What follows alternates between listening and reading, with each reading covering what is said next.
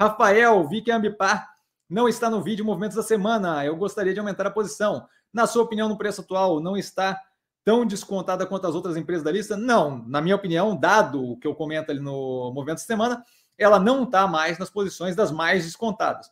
Eu não vejo qualquer sentido em ampliar a posição acima do último preço pago. Isso daí, para mim, faz zero de sentido nesse momento. Tá? Se você está com a Ambipar na faixa dos 30, 40 reais, eu não vejo nenhum problema de aumentar a posição agora, reduzindo o preço médio.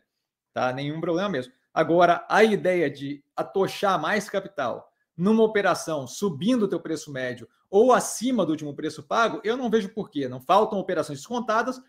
Isso, isso é aquela é aquela vontade de centralizar o capital, porque ah, eu acho que essa vai dar certo, e aí você começa a entrar naquele ramo de estou chutando e tentando prever o futuro. Isso não vai funcionar, tá? É, não com consistência. Pode ser que eventualmente uma ou outra funcione, mas para conseguir investir médio e longo prazo de forma positiva, você tem que ter consistência na coisa, certo? Dessa vez você chuta e dá certo, uma outra vez você chuta e dá errado, e aí a coisa começa a desandar. Se você não tem consistência, você não tem um método. Se você não tem um método, você não está investindo, você está chutando e jogando poker no mercado financeiro, tá?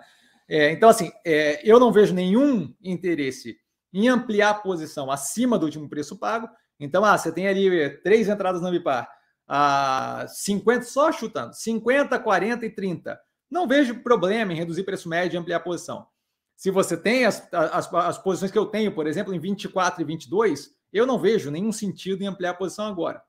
Tá? Não, não vejo, tem, não falta ativo no, no portfólio. Se a posição é muito pequena, muito, muito pequena em proporção do portfólio, se você tem a Ambipar, ela é representativa de 1% do portfólio, eu não vejo problema aumentar, porque 1% do portfólio ali é irrisório e a operação de fato está muito bem. Agora, tirando o caso da operação ser muito pequena no portfólio, ou de você estar reduzindo o preço médio, comprando abaixo do último preço que você pagou, não faz qualquer sentido. Não falta ativo descontado.